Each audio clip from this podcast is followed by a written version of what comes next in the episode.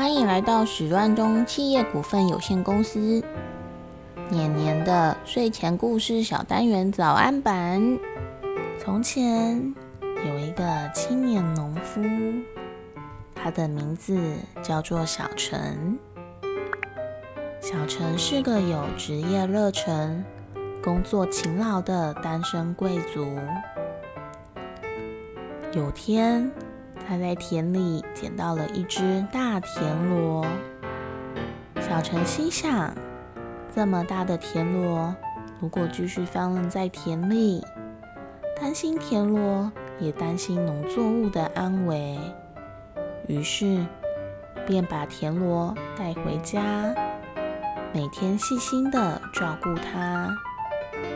三年过去了。小陈如同以往的结束工作，回到了家。一进家门后，却发现餐桌上摆满了丰盛的晚餐。小陈心想：难道是邻居夫妇帮他准备的吗？他吃完饭后，便前往邻居夫妇家登门道谢。李大哥，李大嫂。今天是你们帮我准备晚餐的吗？但邻居却说不是他们准备的。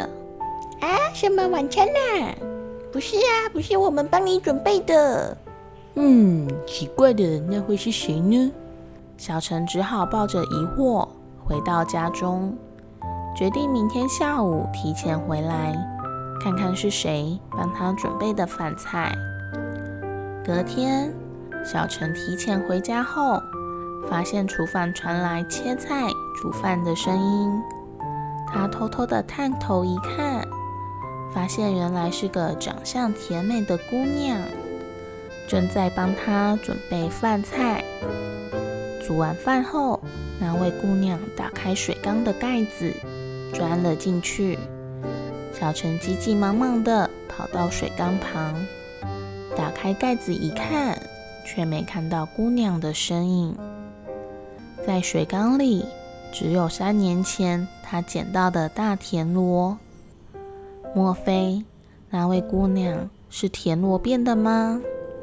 小陈又一次的提前下班回到家，厨房一样有着切菜、煮饭声。小陈偷偷的走到水缸旁，发现原本在里面的大田螺。只剩下空壳，小陈感到惊讶。难道自己这大胆的想法是对的吗？于是他来到了厨房，轻轻地拍了下姑娘的肩膀。姑娘愣住了，没想到小陈会提前回来，被逮得正着。小陈问道：“你是谁？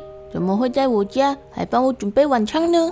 姑娘说：“其实我是上辈子被你救过的，而这辈子又转生成了田螺，又被你救了一次，所以我现在变成螺精，想要来报答你。